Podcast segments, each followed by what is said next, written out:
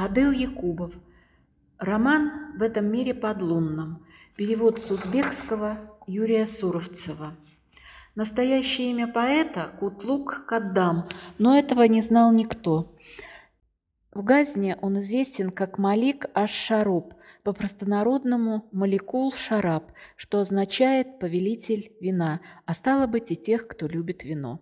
А питейное заведение, пусть никем и не сравниваемая с дворцами султана Махмуда, да продлит Аллах годы сиятельного владыки, славится тоже всеми в городе. Невзрачная лачушка, что находится на самой окраине, это как посмотреть, ну да, она приютилась далеко от сада Фирус и сада Махмуда, от беломраморного султанского дворца и чиновных палат с позолоченными фасадами, от лазурно-купольных величественных мечетей цветников, орошаемых водой из серебристых фонтанов, от шумных караван-сараев и базаров, где тесно человеку среди благоустроенных торговых рядов. Лачушку можно было найти в уединенном уголке в Авшане, той части города, которую Аллах предназначил для бедняков да нищих. Но ведь не всякий бедняк от рождения бедняк. Тут собирались поэты, певцы и музыканты, еще не нашедшие признания или уже утратившие его. Собирались изгнанные из дворца неудачливые колдуны-звездочеты и воины, не пожелавшие приумножать воинскую славу сиятельного владыки, и попросту беглые люди, где-то когда-то кому-то служившие. Бродячий ночной люд. Чаще всего никто из приходящих сюда под покровом тьмы не имел за душой ни монетки, но едва ли не каждый был горд и по-своему знаменит. Среди музыкантов оказывались прославленные мастера, не просто ситарчи, а бубо-ситари, и не просто гаджакисты, а пери-гаджаки. И среди хафизов нередки были такие, к кому обращались – бобо, хафиз, балбули – Поэты же все величали друг друга, не скупясь повелителями слов, не иначе.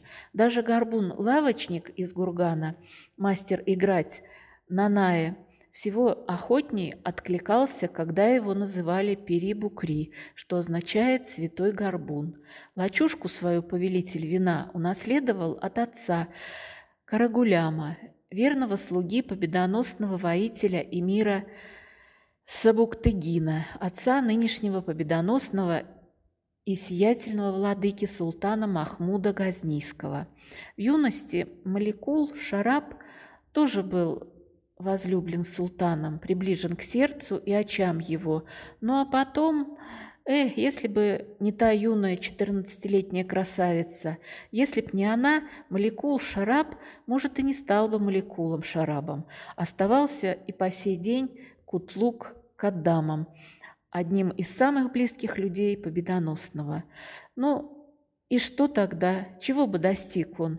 Довольства, счастья, высоких должностей и мирства, например? Эй, нет, управляй ты половиной мира, счастлив не будешь. Скорее, чем срок тебе на роду выпал, от забот помрешь. Вот и все. За вином да в беззаботности время проходит медленней. Секретом виноделия Маликул Шараб научился у одного старого садовника Гератца. Теперь сам стал винным чародеем. Доказал, что не только в Герате, но и в Газне такие возможны. Вкушать вино молекул шараба приходил не один лишь мелкий люд, и не только поэты-несчастливцы, и вообще несчастливцы. Некоторые, наделенные богатством и знатностью вельможи, тоже не гнушались посещать лачушку. Да что там вельможи? Даже такой ученый, как Абу Райхан Беруни, временами наведывался, и любимец султана, непревзойденный поэт Унсури, и сам визирь победоносного и сиятельного, отъявленный пьяница и женолюб, Абул Хасанак хоть порога не переступал, но своего человека за вином к Маликулу Шарабу посылал неоднократно.